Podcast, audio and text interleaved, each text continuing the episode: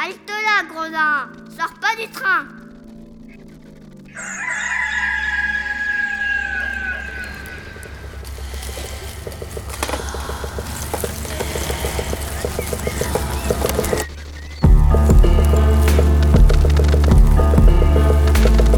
Dès ma plus tendre Plus on est jeunesse, malheureux, plus on souffre. Il faut plaindre les affligés. C'est une loi du loi de l'humanité. puis de manière ou d'autre, les consolations arrivent et la douleur s'en va. Damit durch mich ein Unrecht Je me propose de raconter sans nouvelles ou fable, ou parabole, ou histoire, à notre choix. L'an 1348, la peste se répandit dans Florence. On trouvera dans ces nouvelles plusieurs aventures galantes, tant anciennes que modernes.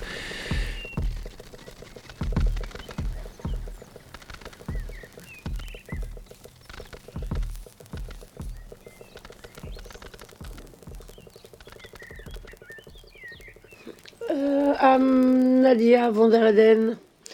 I live in Paris. It's uh, we are the 28th March, and it's half past nine a.m. And I read the second novel of the ninth journey. Vous saurez donc qu'il y a en Lombardie un monastère très fameux pour sa sainteté et sa religion. Entre autres nonnes qui s'y trouvaient était une jeune fille de son noble et douée d'une merveilleuse beauté. Elle s'appelait Isabetta. Et un jour, de ses parents étant venus la voir à la grille avec un beau jeune homme, elle s'enamoura de celui-ci. Le jouvenceau, la voyant si belle, ayant vu dans ses yeux ce qu'elle désirait, s'enflamma également pour elle, et tous deux endurèrent pendant longtemps cet amour sans pouvoir en tirer aucun profit. Enfin, l'un et l'autre étant sollicités par une même envie, le jeune homme trouva un moyen de voir secrètement sa nonne, de quoi celle-ci furent fort contentes de sorte qu'il la visita non une fois, mais souvent, au grand plaisir de chacun d'eux. Ce manège continuant, il arriva qu'une nuit, il fut vu par une des dames de la maison, sans que ni l'un ni l'autre s'en aperçût. Au moment où il quittait Elisabeth pour s'en aller, la dame le redit à quelques-unes de ses compagnes. Leur premier mouvement fut d'aller l'accuser auprès de l'abbesse qui avait nom Madame Ouzimbalda, bonne et sainte personne, suivant l'opinion des dames nonains et de quiconque la connaissait. Puis elles pensèrent, afin qu'elle ne pût nier, qu'il valait mieux la faire surprendre avec le jeune homme par l'abbesse elle-même. Ayant donc gardé le silence, elles se partagèrent en secret les veilles et les gardes afin de la surprendre. Lisabetta ne se méfiant point de cela et ignorant tout. Il arriva qu'une nuit, elle fit venir son amant, ce que surent aussitôt celles qui la surveillaient.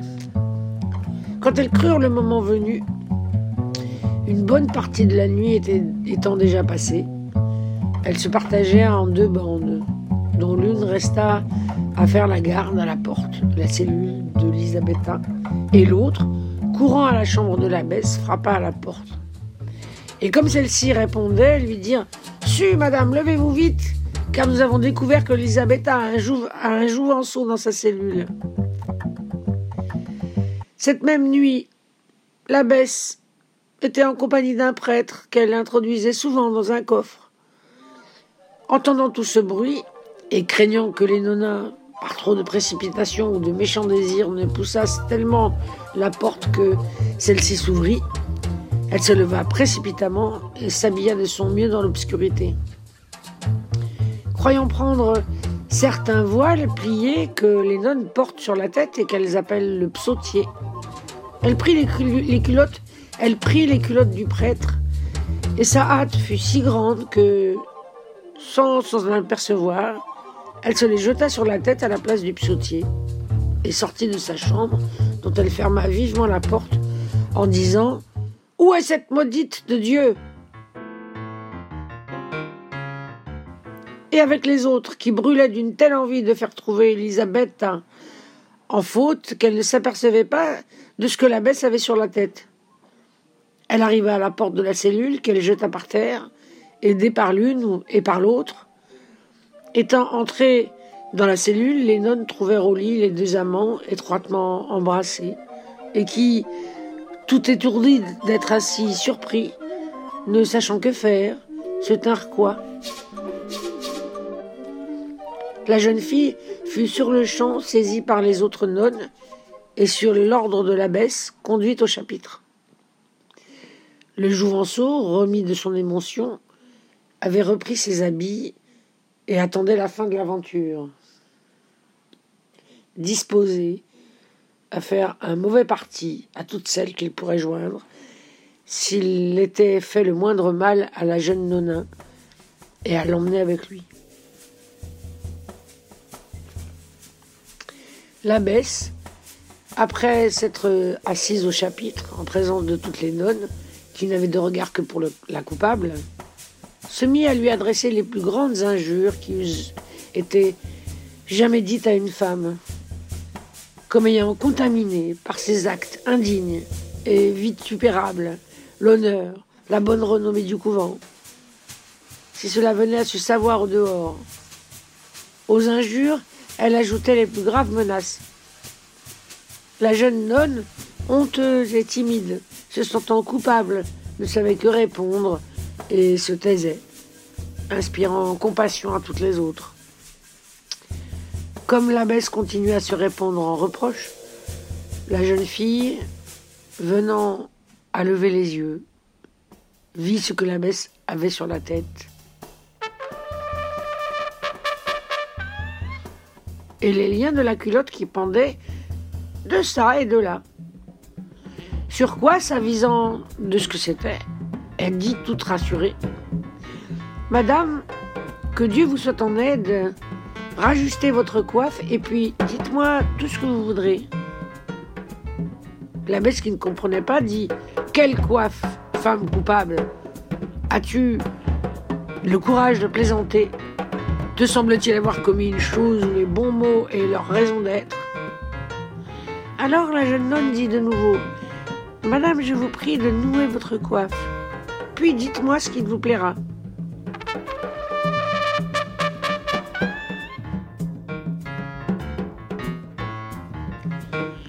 Là-dessus, plusieurs des nonnes levèrent les yeux sur la tête de l'abbesse, et celle-ci ayant également porté les mains, on s'aperçut pourquoi Elisabeth parlait ainsi.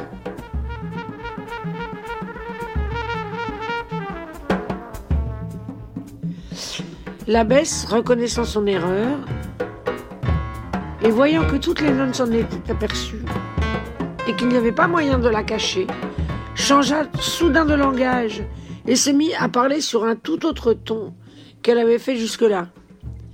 Elle en vint à conclure qu'il est impossible de se défendre des excitations de la chair. Et pour ce, elle dit que chacune devait se donner en cachette autant de bon temps qu'elle pourrait, comme on avait fait jusqu'à ce jour.